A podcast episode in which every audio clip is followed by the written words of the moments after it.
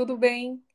Bem-vindos ao Conecta Podcast, a alegre sabedoria da humanidade compartilhada, por Érica Leonardo de Souza e Paula Teixeira. Quem fala aqui com vocês agora é a Paula, a Érica também já está aqui com a gente. E a gente queria começar explicando para vocês um pouquinho, já que é o nosso primeiro episódio de onde surgiu esse podcast, esse nome, e o que a gente vai falar por aqui. Então, pessoal, nesse novo espaço, a gente vai falar sobre essa construção da felicidade genuína, da saúde mental e como a gente pode lidar de maneira mais hábil com o sofrimento que permeia a vida de todos nós. E nesse primeiro episódio, a gente vai bater um papo sobre como a nossa saúde mental é codependente do nosso coletivo.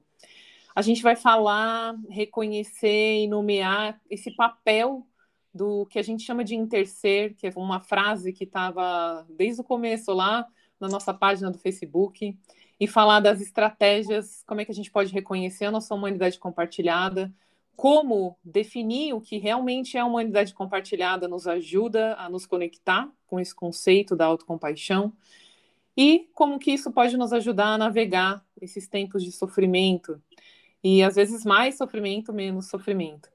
E quem me acompanha aqui é a Erika Leonardo de Souza, eu vou pedir para ela se apresentar daqui a pouquinho. E aproveitando, já que eu estou com a fala, então, meu nome é Paula Teixeira, sou médica, cofundadora do Conecta com a Érica, diretora do Centro Brasileiro de Mindful Eating e um pouco mais ou menos budista, né? Mas mais dentro dessa jornada da, da autocompaixão e do mindfulness como maneira de viver nesse mundo um pouco caótico.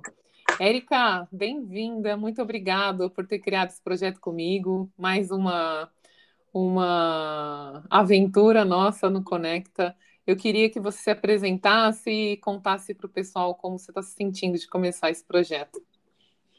Oi, pessoal. Então, eu sou a Érica. mais ou menos budista foi ótimo, Paula. É, então, também sou mais ou menos budista como a Paula, né? E estou me sentindo bem é, feliz de poder compartilhar com vocês é, o que a gente pensa, enfim, as nossas experiências sobre tudo isso que a Paula falou com vocês, né? E eu sou psicóloga, eu sou doutora em ciências, área de concentração psiquiatria, eu fiz um estudo com pacientes com transtorno bipolar. É, eu fiquei, eu brinco, eu falo que eu fiquei 10 anos no Instituto de Psiquiatria, mas não não fazendo tratamento, né, como, como profissional. E aí é engraçado essa coisa, né, de, de, de, diferenciar isso, né, fica até uma, uma, uma piada interessante, né, por que diferenciar, né, não deveria ser necessário. E eu sou professora junto com a Paula, né, do programa de Mindfulness e Autocompaixão, o Mindful Self-Compassion, somos uh, trained teachers, e eu também sou professora do programa de Mindfulness e Compaixão para a Saúde do Respira Vida Breathworks. Acho que é isso, né, Paulo? Acho que é. Tem muitas mais coisas, né? Mas a gente não vai falar tudo, porque senão já ficar 40 minutos do podcast. Falando do nosso currículo, não mentira, gente, mas assim, só para a gente brincar, vocês vão perceber daqui para frente, a gente gosta de ser muito humana nas nossas interações e a gente gosta de colocar leveza e seriedade. Às vezes, bastante seriedade no que a gente fala, mas sempre trazendo esse tom de, de alegria também, que é importante. E aí, gente, eu vou contar para vocês agora um pouquinho sobre esse nosso episódio, por que a gente escolheu começar falando sobre isso, né? Então, a, o nome né, desse primeiro episódio é A Saúde Mental Ecoemergente. E a gente escolheu falar sobre isso porque, dentro da nossa experiência clínica, e a Érica tem atendido muito mais pacientes agora, principalmente por conta da pandemia, o sofrimento aumentou de maneira exponencial e tem motivo para isso. E dentro dessa percepção, a gente teve vontade de falar com vocês sobre de que maneira a gente reconhecer os nossos contextos e de que maneira surge, de que maneira brota a nossa saúde mental, nos ajuda então reconhecer fatores que influenciam na nossa saúde mental, nos ajudam a aliviar o nosso sofrimento.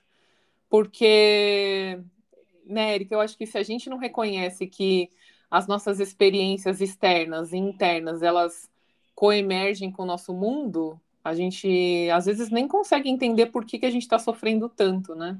Sim. E, e aí foi nesse contexto que surgiu esse, esse episódio. E o que, que a gente vai fazer, né, pessoal, nesse episódio? A gente vai falar para vocês um pouquinho sobre o mito do poder pessoal, né? Então, coisa que eu, né, principalmente com a história do Mind Fitting, estou sempre falando contra, né, de que basta que a gente tenha poder é, de, e força, foco e fé que a gente consegue resolver uh, a nossa saúde mental e não sofrer, né? Ou seja, o famoso ai, você tá de mimimi, e, e como isso pode agravar o nosso sofrimento, como reconhecer isso nos ajuda a navegar e, e aliviar o nosso sofrimento. A gente vai falar um pouquinho disso. A gente vai falar também como que o conceito da humanidade compartilhada, às vezes, ele pode estar sendo divulgado ou usado de maneira imprópria e como isso gera mais sofrimento. Então a gente vai clarear com vocês o que, que realmente é essa história da humanidade compartilhada dentro da compaixão. A gente vai falar um pouquinho sobre como reconhecer a humanidade compartilhada nos ajuda a navegar o sofrimento. E aí, como sempre, mindfulness e autocompaixão necessitam de prática para ser verdadeiramente compreendido, né? A gente vai fazer uma prática no final desse podcast. E aí, pessoal, a gente vai começar. Eu vou ler para vocês aqui uma um textinho do Einstein que esse aqui é quase certeza que é do Einstein mesmo, né? Porque tudo é do Einstein, da Clarice Lispector, né? o... Então, a gente é, leu esse texto a primeira vez quando a gente estava estudando para. Não sei, Érica, se você já tinha tido contato. Eu tive contato quando a gente estava estudando para fazer esse episódio, né? Já, já tinha, já, já, já conhecia. É, a gente tem no livro, no, no livro da Vidyamala Burt, o, o livro do, do programa de Mindfulness e Compaixão para a Saúde, a gente lê no programa. Ah, vocês leem no programa, que massa. Eu preciso, aliás, eu preciso fazer esse programa aí com você. Sim, o próximo, por favor. então eu vou ler aqui, pessoal, para vocês. Um ser humano é parte do todo, chamado por nós de universo, uma parte limitada no tempo e no espaço. Ele experimenta a si mesmo, seus pensamentos e sentimentos, como algo separado do resto. Uma espécie de ilusão de ótica da consciência. E essa ilusão é uma espécie de prisão para nós, restringindo-nos aos nossos desejos pessoais, e ao afeto por algumas pessoas mais próximas de nós. Nossa tarefa deve ser nos libertar dessa prisão, ampliando nosso círculo de compaixão para abraçar todas as criaturas vivas e toda a natureza de sua beleza. E aqui, pessoal, a gente tem uma definição muito vasta do que é a humanidade compartilhada, mas eu acho que esse texto também fala a grande importância da gente compreender verdadeiramente o que é a humanidade compartilhada, para que a gente também não caia nas armadilhas. E a gente vai falar sobre isso, inclusive introduzindo um tema que a Erika trouxe, que eu adorei. Quero ouvir ela falar mais sobre isso. E então, pessoal, humanidade compartilhada é a gente reconhecer que a compaixão, de maneira uh, conceitual, ela é relacional. Afinal de contas, compaixão significa literalmente sofrer com, com. É quando a gente identifica o sofrimento, o nosso sofrimento ou o sofrimento de outras pessoas e surge uma, um desejo genuíno de aliviar aquele sofrimento. Então, a, a, compaixão ela surge do reconhecimento da humanidade, de que a experiência humana ela é imperfeita e de que a gente falha. E, e aí a gente vai falar um pouquinho mais disso. Então, Érica, eu vou começar é, pedindo para você dar aqui, então, os seus primeiros. É, as suas primeiras impressões sobre esse tema e o que você gostaria uh, de começar a falar sobre isso, né? De que maneira você entende o conceito da humanidade compartilhada e de que maneira também você entende que esse conceito, se usado de maneira imprópria, pode gerar mais sofrimento. Tá. É... Hoje é um dia bom para gravar um podcast, né, com a voz bem ruim, assim. ai, ai. Olha só, é, você sabe que a gente sempre se conecta, a gente sempre fala para os nossos alunos isso, né, de se conecte com a sua experiência, se conecte com a sua experiência, né? E gravar esse podcast com você, Paula, é interessante isso, porque eu percebo uma conexão com a minha experiência de, de gravar esse podcast com você e conexão com as coisas, com que, com que gera em mim as coisas que eu falo, né? Então, tá aqui ressoando ainda essa, essa coisa do olha, eu fiquei 10 anos no Instituto de Psiquiatria, mas eu fiquei 10 anos lá como profissional, tá? Não foi como paciente. E isso ser uma, isso ser uma piada, né? E aí, assim, tá, mas poderia ter sido como paciente. Sim. Se eu tivesse, né? Se eu tivesse nascido, muitas pessoas estão lá uh, como pacientes. E aí esse incômodo que essa divisão, né? Então, não, eu como paciente, eu como profissional, não, uma coisa não tem nada a ver com a outra.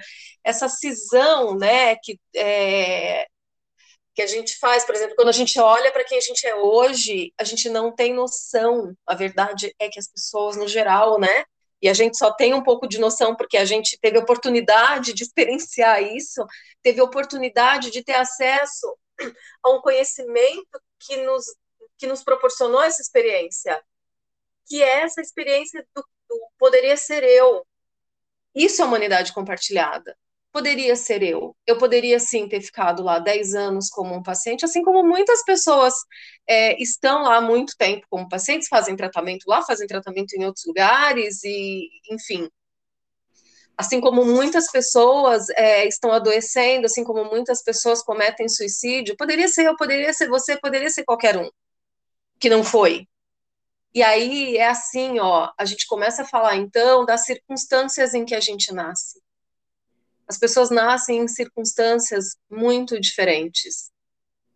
Uh, as pessoas têm histórias de vidas diferentes, é, cuidados, cuidadores, né? As pessoas receberam cuidados muito diferentes e a gente não se dá conta disso, né? Então, a, hoje a gente é uma versão da gente, porque a gente nasceu nos contextos em que a gente nasceu. É, o Paul Gilbert fala isso, né? Muito. Uh, se ele tivesse nascido, acho que numa comunidade de traficantes no México, ele não seria o Paul Gilbert. Né? O mesmo corpo, o mesmo cérebro, em circunstâncias completamente diferentes, seria uma outra versão dele, né? E a gente não se dá muito conta disso. E isso também eu acho que é um elemento que gera gratidão, né? Para quem nasceu em circunstâncias é, de privilégio mesmo, né? E aí, nesse sentido, fo força, foco e fé chega a ser de uma violência, assim, impressionante, né? Porque a questão da meritocracia, né? É, então, basta eu ter força, foco e fé para eu superar, né, qualquer barreira que me foi imposta ao nascimento. As coisas não são assim, né? É, quer falar alguma coisa, Paula? Oh, tá me batendo forte aqui, que é essa.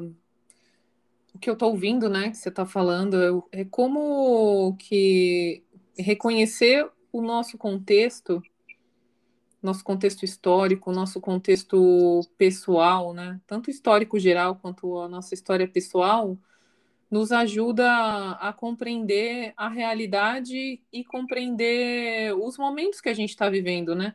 Acho que veio até umas frases assim, né? Só, pelo amor de Deus, não é um podcast de, de good vibes, né? Mas sabe a história de não compare palco, o seu palco com a minha coxia, né? Então, o quanto que quando a gente reconhece o nosso privilégio, ou até mesmo os contextos desafiadores que a gente viveu, a gente consegue compreender isso que a gente chama de eu. E até isso, isso é o que nos ajuda a, primeiro nos conectar com todas as pessoas, que aí a gente vai chamar isso de humanidade compartilhada, e como isso nos ajuda a compreender é, e, e, o que você falou, né? Então, assim, uh, ah, basta trabalhar, né? Por exemplo. E, então, quer dizer que o padeiro lá que levanta às três da manhã, né? E sai, sei lá, da padaria às dez da noite, que então, se bastasse trabalhar, né? Ele estaria milionário, né? Então, acho que essa é, é essa compreensão, né? Então, a gente começa a compreender primeiro os sentimentos que brotam em, em cada pessoa, em cada contexto, e os nossos, né? Acho que isso que está me, me ressoando da sua fala aqui. Sim. E, e aquela coisa, né?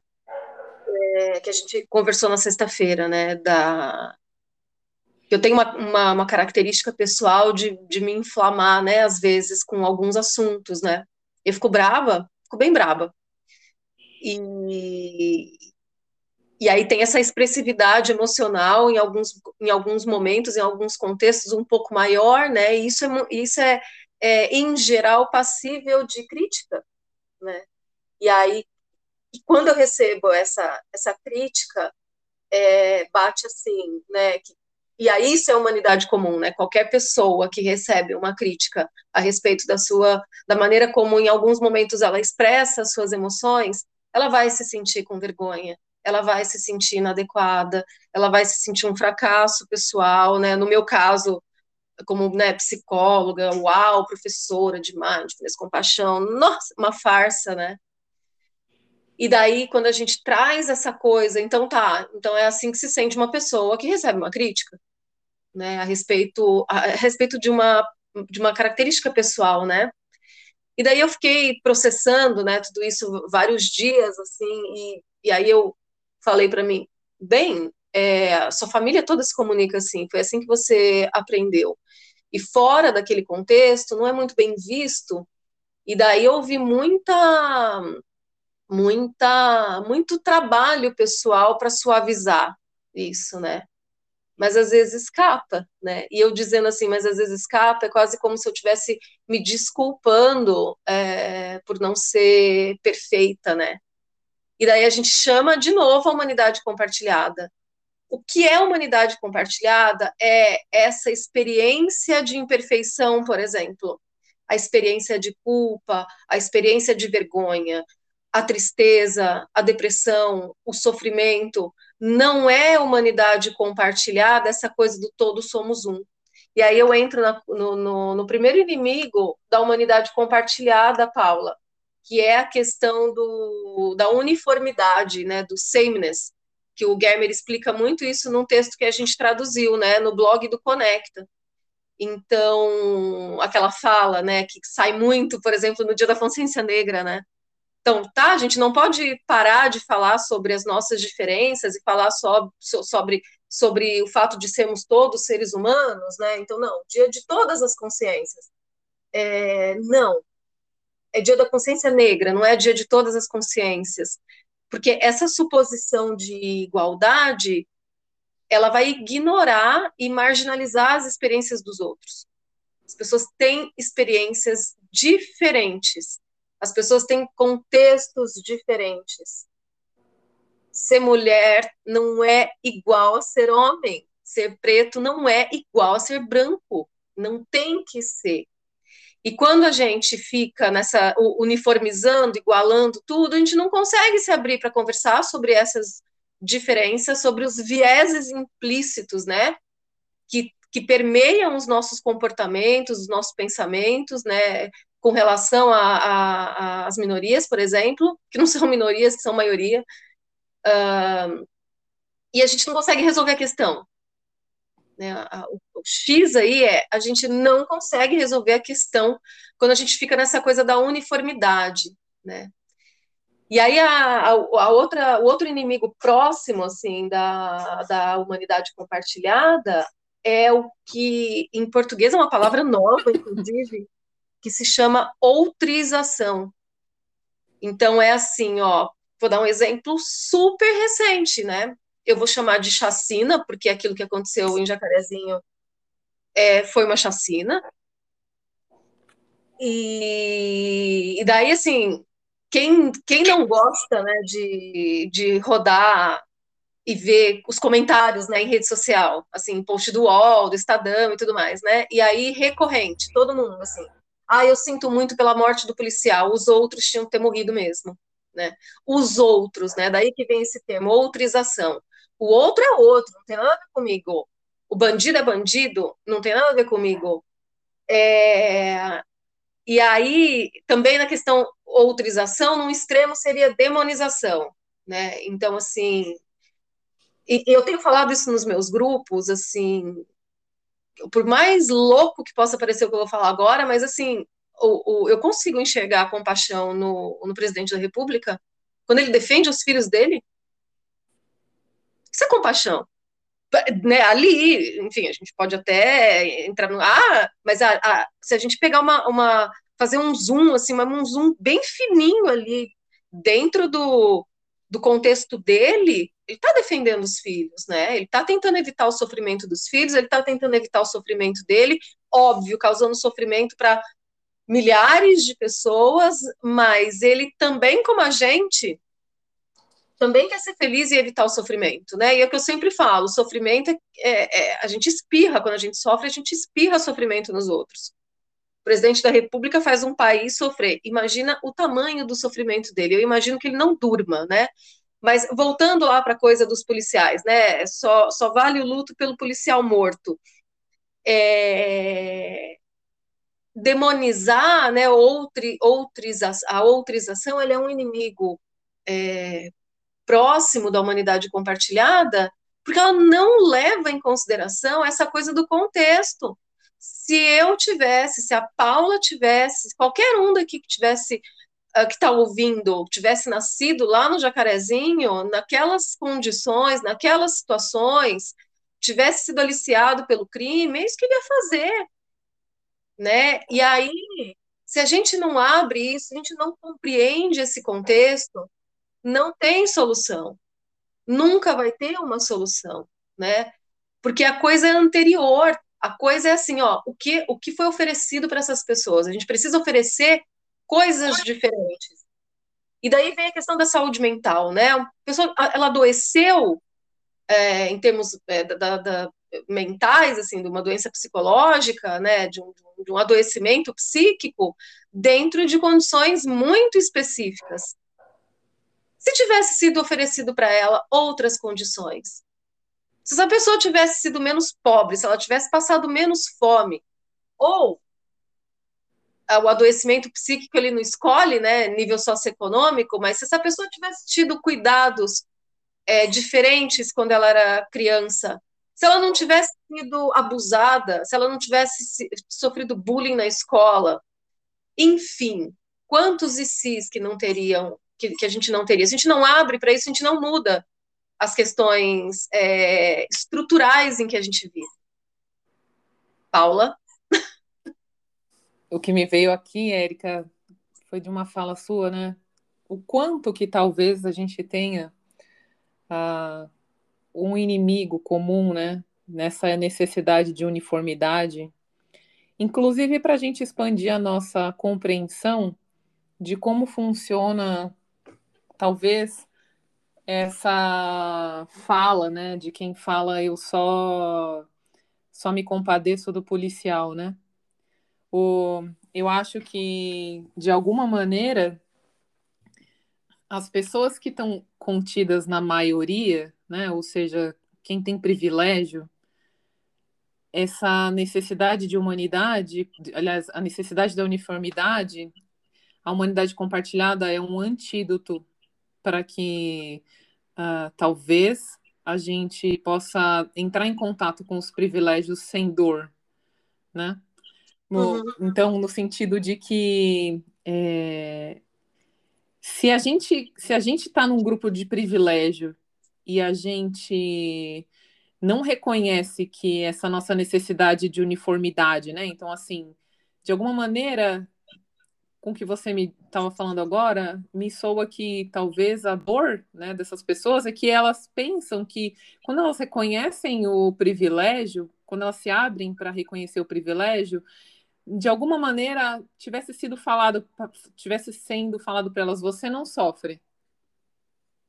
Uhum. E então, talvez esse grupo que está no privilégio, né, e que aí a gente vai chamar de maioria, não porque são maioria, mas porque tem privilégio, né, é, talvez eles estejam tentando gritar, na verdade, eu também sofro, e aí eles invalidam a dor e confunde tudo no meio do caminho, né, como se reconhecer privilégio fosse não ter experiência de sofrimento, né? Uhum. Então, se eu reconheço o meu privilégio, é como se então é, eu não fizesse parte do mar do sofrimento que todas as pessoas vão passar.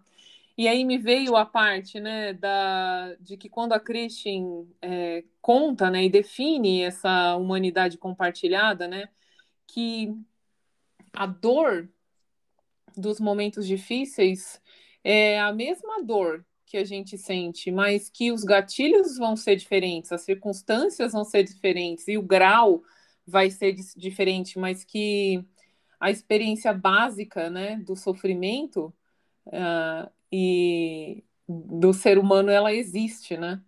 Meu marido costuma brincar assim, né, que, é, por exemplo, dentro de um contexto de classe média, uma criança que uh, não pôde ir para Disney, ela vai, pode chorar e, e aí a gente tem o do outro lado, né, uma criança que está chorando de fome, né?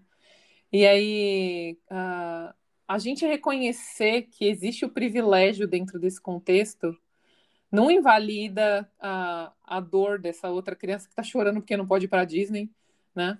É, e, e eu acho que olhar para isso e poder falar disso faz com que a gente possa, então, nos aproximar do nosso privilégio sem entender que a gente para de fazer parte da humanidade. O, então, essa, eu acho que no, no centro disso está essa palavra que você falou, nessa necessidade de uniformidade.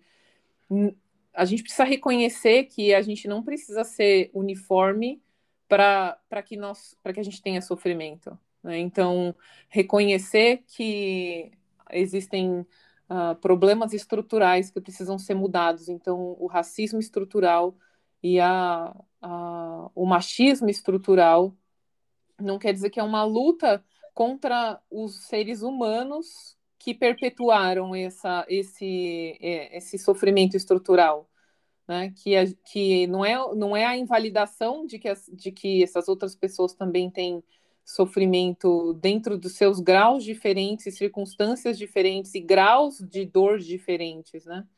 Que a experiência do sofrimento básica humana existe. Então, acho que a humanidade compartilhada, inclusive, pode ser um antídoto para isso, para que a gente possa nos aproximar do nosso privilégio sem medo, né? com abertura e olhar para esse privilégio sabendo que ele não invalida que a gente sofre, né?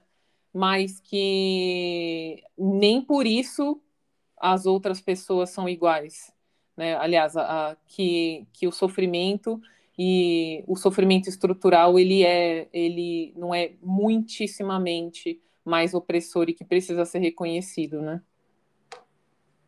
Nossa, Paula, é, isso, é, isso é sensacional, assim, isso que você falou do uh, lutar contra o machismo estrutural, o racismo estrutural, não é lutar contra pessoas. E, e, isso é muito sensacional. E aí lembrei daquela página, né, White People Problems, que é uma página muito engraçadinha, mas é invalidante e acirra o conflito, porque coloca, né, uh, tipo, ah, esses problemas são minor. As pessoas têm o sofrimento delas e, é, e é muito, eu, eu concordo super com o que você falou. Quando a gente se abre para isso, porque essa coisa do white people problem, por exemplo, ele gera vergonha constrangimento na pessoa que está sentindo aquilo, tem aquele sofrimento, né? Na criança que não, que não foi para Disney. Né? E aí, puxando o gancho para a saúde mental, né? Como a gente estuda e aprende, né, na terapia focada na compaixão, vergonha e autocrítica, culpa, estão na base dos principais transtornos mentais. Isso permeia, né? Não, não, não é, tá, é independente de rótulo diagnóstico, a gente vai encontrar vergonha, autocrítica e culpa em quem está sofrendo, em quem recebeu um rótulo diagnóstico, a gente vai encontrar. Eu te digo, eu encontro todo dia. A gente encontra em nós. E, e, e, e aí, assim, é, é, tipo um carimbo, né? Por que, que o nome do nosso podcast é esse? Porque a humanidade compartilhada, como a gente está explicando, ele é um antídoto para isso. E ele é, a gente ter essa, essa experiência de humanidade compartilhada, uh, é um fator de proteção. Muito legal isso, é. E acho que a humanidade compartilhada é o que permite a gente se abrir para reconhecer que isso é um white people problem. Que nem a gente estava no carro na sexta-feira, né? E eu falei, gente, eu queria que a pandemia acabasse, porque eu queria ir num rodízio. gente, assim, é óbvio. Aí, assim, ó, a força da humanidade compartilhada é a que permite que eu olhe para isso e perceba que existe. Aí a gente pode até mudar a palavra, que existe ali um desconforto, né? Algo que eu gostaria que fosse diferente, mas que é muito diferente, né? De uma pessoa que, por conta da pandemia, perdeu o emprego e tal. Não invalida o fato de eu estar ali com aquele desconforto, né? Porque gostaria de não. Eu sei que é um white people problem, e a humanidade compartilhada é o que permite a gente olhar para isso com essa abertura e falar: olha que, que curioso, né? Meu sofrimento, apesar dele ser é, a, classificado dessa maneira, e se a gente fosse colocar, pudesse colocar numa escala, e inclusive é isso que nos dá força para a gente não se fechar para esse sofrimento maior que a gente pode ajudar. E aí é isso, né? Não basta ser uh, frases, né, que estão ecoando, né? Não basta ser é, não ser racista, precisamos ser antirracistas, né? E, e isso que, que ajuda a gente a se abrir, né? Porque eu sinto, Érica, que essas pessoas que estão nessa histeria coletiva, eh, às vezes é um grito. E aí, assim, não quer dizer né, que a gente está aqui para despertar só, né? Ah, eu sei, esses temas são polêmicos, né? São como mamilos. oh, a gente... Olha, que frase linda, esses temas são polêmicos, são como amigos. Exatamente. E aí, a, a, a gente sabe que isso é polêmico, mas eu acredito que é isso que vai mover a gente olhar, poder olhar também para essas. É curioso para mim, assim, desse, dessas pessoas que gritam, uh, que também estão gritando, né, de que de alguma maneira elas. Uh, gostariam de ter o seu sofrimento validado, né? E, e aí é, e é isso, né? Quando a gente percebe essa experiência humana do sofrimento e que a gente não precisa, e que a gente pode olhar para esses graus e validar todos, eu acho que isso nos ajuda a nos mover para as ações que a gente pode tomar e inclusive para cuidar da nossa saúde mental num aspecto individual que é nessa história né, do, o, do meu sofrimento validado como ele é, e cuidar do sofrimento coletivo e poder mudar essas, essas partes da sociedade que adoecem a todos, sem perder a nós mesmos, que é algo que a gente fala muito na autocompaixão, né? Que a gente poder cuidar desse coletivo que é necessário, porque sem coletivo não tem saúde mental, uhum. e poder cuidar da individualidade. E eu acho que a humanidade compartilhada, o reconhecimento dessa experiência comum do sofrimento, que não pode ser medido, apesar da gente saber que, uh, que existe uma escala real, mas que no individual não pode ser medido, né? Senão a gente entra na questão dos julgamentos mesmo, né? Então, do tipo, tem pensando aqui, né? Então tá, eu tenho, eu tô sofrendo porque eu quero ir no rodízio.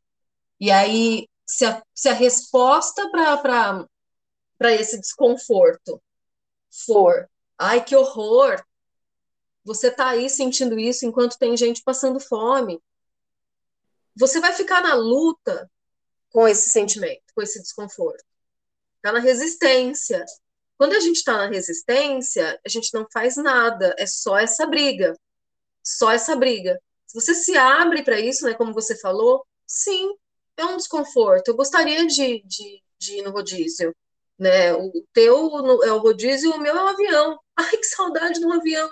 Ai, meu Deus, saudade daquela, da, da, daquele, daquela aglomeração, a fila do avião que eu odiava tanto para entrar, para sair. Meu Deus, que saudade daquela fila. Eu estaria naquela fila hoje, assim, tão feliz. Uh, mas falando, né, voltando a falar do, do, do rodízio, quando, se você olha para isso assim com, com compaixão, sabe, reconhecendo o teu desconforto com isso, você vai é natural que te venha à mente as pessoas que perderam o emprego, as pessoas que estão passando fome. E, e, então tá, é, o, o, meu sofrimento, o meu desconforto vai esperar um pouquinho, mas o delas não pode esperar. O que eu posso fazer para ajudar? Exatamente, é, a, é a, a hora que, que brota a força, é o reconhecimento disso. Eu acho isso perfeito. E sabe, Paula, é importante lembrar para as pessoas assim, ó, que o self, o nosso self compassivo, ele é corporal ele age no mundo. Então não é só sentar e fazer prática, fazer curso com a gente, com outras pessoas, aprender as meditações de compaixão e, e acordar todas as manhãs e, e, fazer a prática, né? Ele, ele é corporal, ele age. Então, a gente tem os comportamentos compassivos, né? E dentro, dentro do, do que eu posso, o que, que, eu, o que, que eu posso fazer para mudar o mundo, né, a partir da experiência de humanidade compartilhada.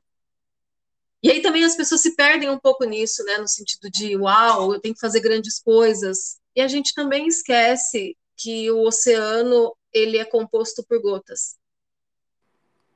E cada gota pode fazer é, diferença, né? Então, qualquer comportamento compassivo que a gente emita no mundo ele é válido, por, por, entre aspas, menor que ele seja. Porque é o melhor que a gente pode fazer. Ele não é pequeno. Ele é o melhor que a gente pode fazer. Então, gostaria de fazer uma síntese pessoal do que a gente está tentando falar. Então, eu acho que o que a gente está, o que a gente nomeando, né, o que a gente está falando é que a autocompaixão ela nos permite abrir para o nosso sofrimento. E quando a gente se abre e reconhece e valida o nosso sofrimento, a gente consegue então nos abrir com coragem para atuar no coletivo, porque a gente consegue perceber que dentro de um contexto que, o, que a minha dor é validada, eu, po, eu consigo uh, ter estrutura para olhar para a dor do mundo e perceber as minhas ações que agravam ou amenizam essa dor, ou que podem fazer diferença, e o quanto isso ajuda a gente a ter saúde mental. Porque se a gente reconhece esse sofrimento e consegue olhar e consegue perceber como a gente pode se mover nesse mar, isso nos ajuda a sentir de alguma maneira que a gente tem ações para lidar aí. Uma das coisas, né, Erika, que aí você me ajuda nisso, que vão aprofundar a depressão ou a ansiedade, é a, é a sensação do congelamento, né? É, na, na verdade, a paralisação é, é, é, é um comportamento típico da nossa espécie, né? Quando o nosso sistema de, de ameaça e proteção ele está ativado, então a gente vai emitir comportamentos para se defender, e a paralisação é um deles. Então, na, na depressão, as pessoas que têm, né, esse, esse receberam esse, esse rótulo diagnóstico, né, que tem esse nome, o nome para o sofrimento delas é esse, né? Uh, elas têm um sistema de, de ameaça e proteção muito grande, né? com esse comportamento de paralisação muito muito evidente. Elas não conseguem sair do lugar. E a gente sabe o, o tanto que, né, pensando na, na, questão de equilibrar. Tá me ouvindo, Paulo? Tô, tô ah. super ouvindo. É, pensando Tô prestando atenção. pensando na questão de equilibrar os sistemas, né? Então, pensando no sistema de ameaça e proteção, no sistema de busca de recursos e no sistema de, de afiliação, conexão, né? Tanto que a experiência de humanidade compartilhada ajuda a equilibrar esses sistemas, porque realmente aumenta o sistema de conexão, né? E eu sempre falo, assim, que, que um dos fatores de proteção para essa pandemia é ela mesma, sabe? Eu digo isso desde o começo da pandemia. Gente, olha para tudo isso. Nós estamos vivendo uma época é, é, é, privilegiada no sentido de que estamos todos passando pela mesma experiência de conter, lógico, tem alguns muito piores, né? Assim, sofrendo muito mais. Pensar, as pessoas que perderam. É, uma, hoje é dia das mães, uma mãe que perdeu um filho, é, uma pessoa que está passando fome, um, uma pessoa que fechou o seu, o seu comércio, enfim, né? As pessoas estão internadas, entubadas. É, tá todo mundo sofrendo, mas uns mais, né? Então, aquela coisa do estamos no mesmo barco, não. Tem gente no iate, tem gente na, na canoa furada, tirando a água desesperadamente. Então, isso, isso é, é, é, também, se eu falo que está todo mundo sofrendo igual, eu estou fazendo a uniformidade, né? Então, não. Exato, exato, isso é perfeito. Não é, bem no meu barco. Então, essa pandemia, Paula, ela é muito representativa, assim, sabe? E, e, e no sentido assim, está todo mundo, de alguma maneira, sofrendo. Uns mais, né? uns muito mais, mas está todo mundo sofrendo, inclusive as pessoas que estão indo para balada, que estão indo para festa, que não usam máscaras, porque resistir a isso, né, ser negacionista é um sofrimento para a pessoa e para os outros. Eu até acabei me perdendo no que, no, no, que eu ia falar na questão da depressão, né? Então, assim, de, de, de olhar para tudo isso, assim, bom, mas está todo mundo assim. Você estava falando sobre como a pandemia é um, é um antídoto dentro dela mesma. Dentro dela mesma, porque é humanidade compartilhada. Inclusive, hoje, hoje cedo eu acordei, estava lendo um negócio, né, que, que, o, que um... Eu esqueci o nome dele, enfim. Enfim. Mas é um formador de opinião muito importante nos Estados Unidos. que ele disse que, assim, ó, que mais ou menos a cada 100 anos tem uma pandemia, que a gente não né, esquece a história, a gente esquece, nossa memória é curta. Que a nossa geração está vivendo, calhou, a gente está no tempo da, da, da pandemia do, do, último século, assim, né? Se a gente pegar a gripe espanhola, foi mais ou menos há, 100 anos, né? Uhum. E que... E que, assim, é uma é um momento, é uma época de, de, de, de, de mudanças, né? Sempre é. Sempre é. E aí, Érica, acho que para a gente finalizar, sabe o que me veio de ideia, assim, para que a gente pudesse fechar essa, esse podcast, né? Lembrando do, do nosso objetivo inicial de ter feito esse episódio, uh, define de novo depois de tudo isso que você falou sobre humanidade compartilhada, é, que é para você, e aí você, você pode usar um, um, um, uma definição que você goste ou a sua. É, o que, que é para você, então, humanidade compartilhada, na sua visão, e até o, ou no contexto desse episódio, e como ela pode é, reconhecer que a saúde mental ela surge de um coletivo. É, como que reconhecer a humanidade compartilhada ajuda a gente a navegar o sofrimento? Uh, falando, usando a palavra uniformização, o que a humanidade compartilhada uniformiza é a experiência do sofrimento na, na, na, na nossa vivência como ser humano né? Não, não só como ser humano, enfim, de pensar todos os seres sencientes, eles têm sofrimentos, né?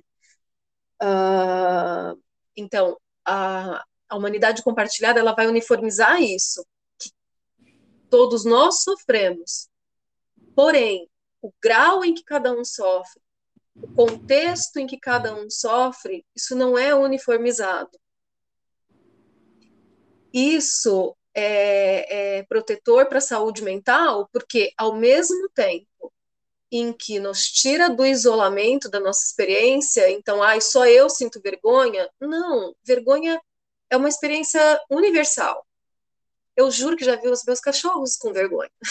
Há controvérsias, mas acho que até eles. Então, ao mesmo tempo que, que diz assim, é, assim como eu, outras pessoas sentem vergonha, ela diz também assim, o contexto em que aquela pessoa está sentindo vergonha é diferente do meu. E eu não posso deixar de levar em consideração isso. Perfeito. Eu gosto da, dessa definição, né? De quando a gente se depara com sofrimento, dessa frase que ajuda muito a gente validar, que é estranho era se você não tivesse se sentindo assim. Uhum.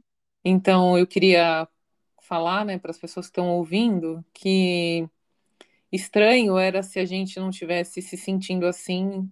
E esse assim é três pontinhos, você pode uhum. preencher de maneira com o seu, seu sofrimento individual com, em relação à pandemia, né? Então, estranho era se a gente não tivesse com ansiedade, com momentos de é, desesperança, com raiva, com tristeza, luto, é, desejo de conexão, que também é uma, uma necessidade universal, uh, negacionismo para algumas pessoas, né? Que é uma maneira de dizer eu não posso viver nada disso, né? Sim. E, e acho que é estranho é se a gente não tivesse é, sentindo o que a gente sente em relação a estar tá passando por tudo isso nesse momento. Isso é, para mim, um resumo né, do que é a humanidade compartilhada. É, bom, e aí a gente vai é, deixar para vocês uma prática de é, do toque compassivo. A gente vai colocar o link para vocês aqui no final desse podcast. Então, nosso podcast, a gente teve uma ideia dele ter uns 45 minutos. A gente vai modelando isso, né?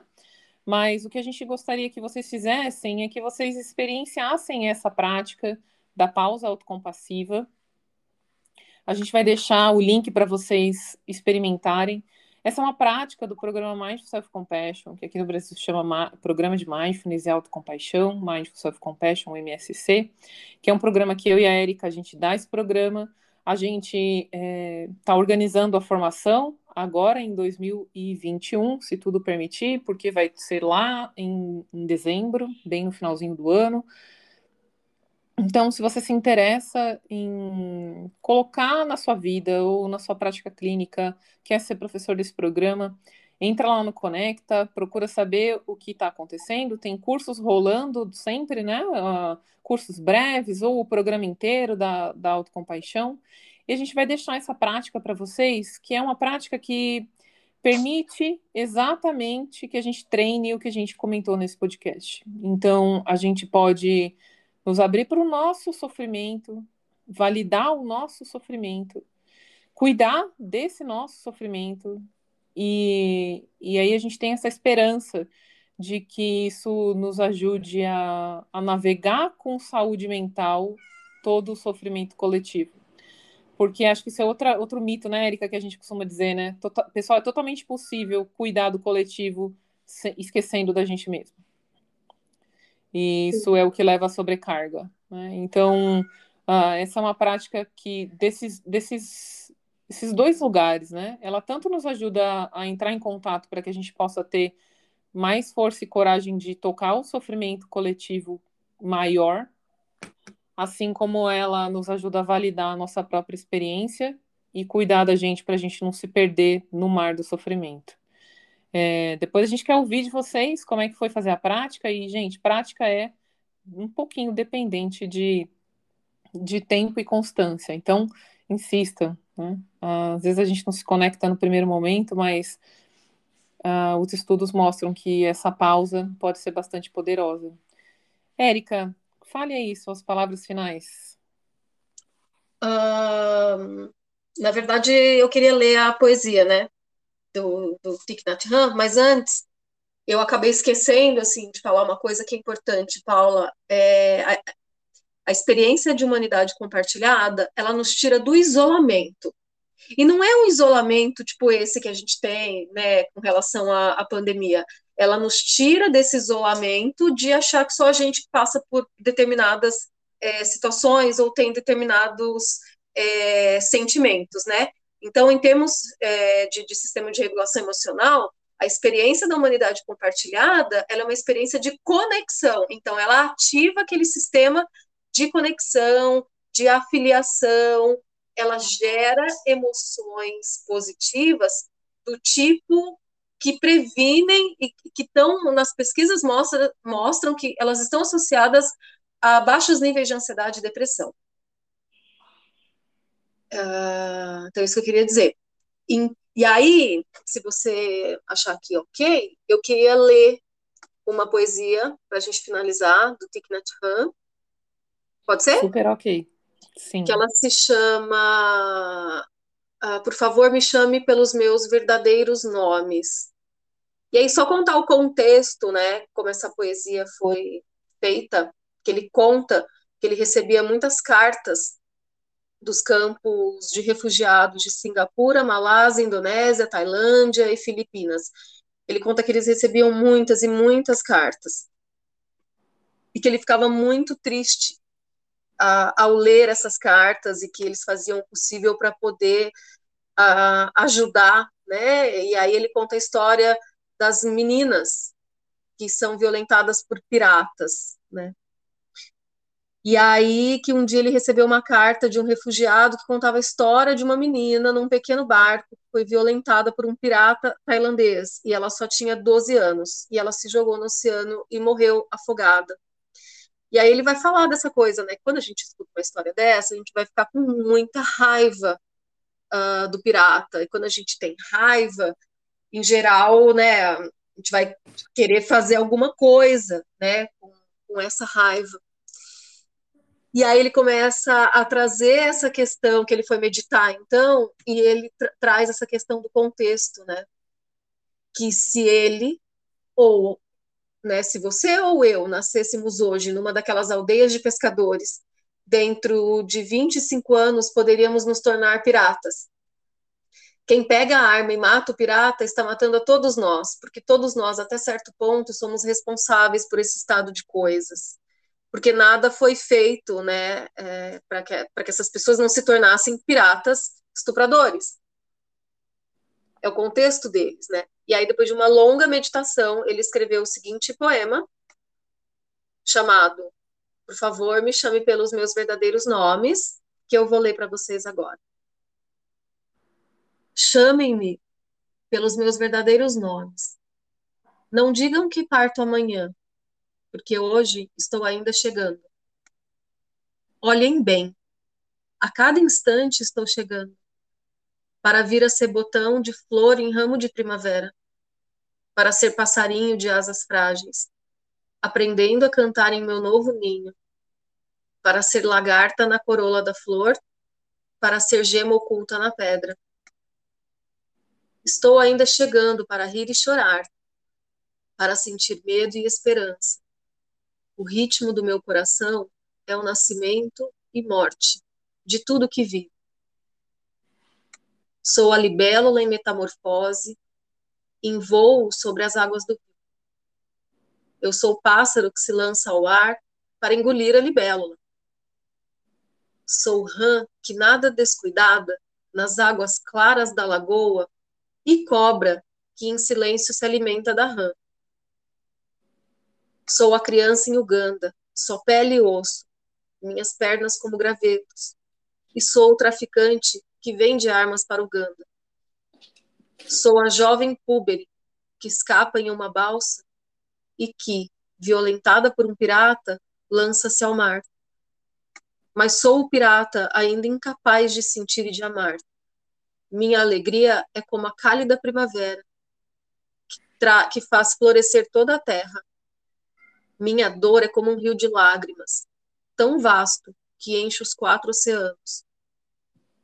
Chamem-me pelos meus verdadeiros nomes, para que eu possa despertar e, enfim, escancarar em meu coração as portas da compaixão. É isso, Paula. Obrigada, Érica.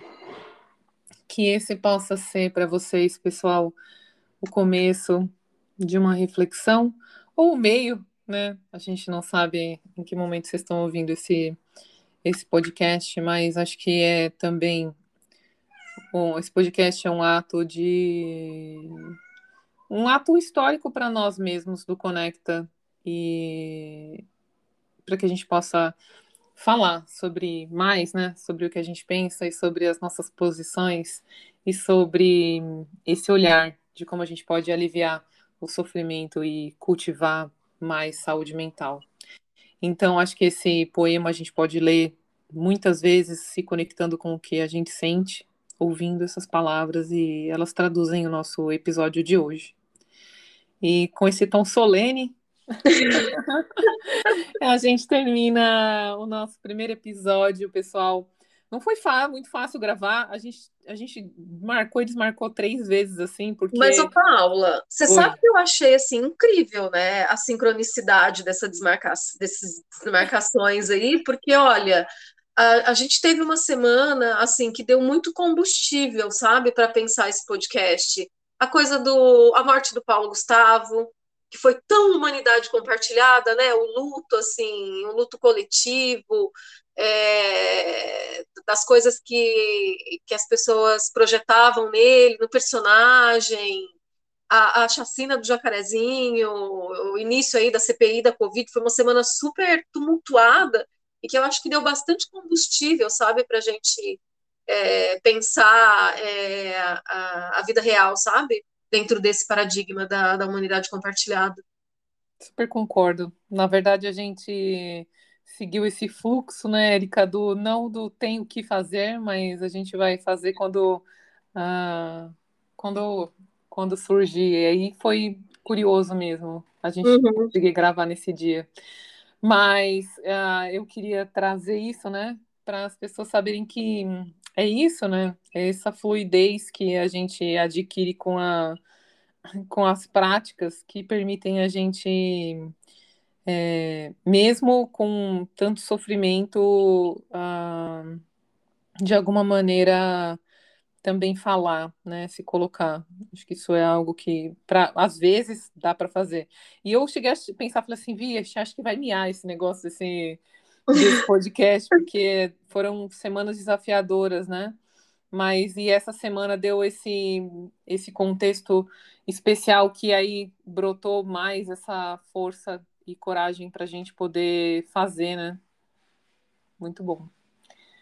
É, Érica, então eu queria agradecer uh, o seu tempo, a sua disponibilidade e terminar é, esse podcast falando para vocês que a gente agradece a todos vocês que chegaram até aqui esse final e a gente tem esse projeto e que ele possa ter mérito suficiente para continuar. E aí, terminando, é, desejando que todas as pessoas estejam bem, que todas as pessoas tenham saúde e que todas as pessoas possam encontrar as verdadeiras causas da felicidade e se livrar das verdadeiras causas do sofrimento é por esses votos que a gente trabalha, né, Erika? Diga aí, suas palavrinhas finais. Também queria agradecer o seu tempo, queria agradecer você ter tido essa ideia, né, essa motivação de que agora através da nossa voz, né, porque os posts são palavras, os cursos são né, os alunos, a gente até faz live, mas agora a partir da nossa voz. Você aí que está lavando a louça, assistindo a gente, muito, muito, muito obrigada por estar, tá, por estar, tá, enfim, confiando, confiando em nós para para aprender alguma coisa e para para ser um pouco mais feliz. Acho que é isso, acho que é o que é isso que a gente quer que todo mundo seja, né? Feliz, genuinamente. E a gente se vê no próximo episódio. Se tudo der certo, se não der também. você lembra o dia, Érica, do outro episódio? Que você sabe que essa parte eu sou a negação. Na 11 de junho. Ah, excelente. Então, pessoal. Eu só lembro porque é o mesmo. Então, esse é 11 ah, de junho. Ótimo.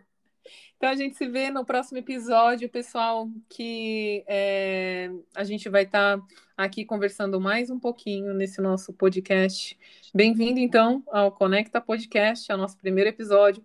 Compartilhem com quem vocês acham que pode se beneficiar desse episódio e sigam a gente nas redes sociais. Um abraço e até o próximo episódio. Tchau, Érica. Tchau, Paula.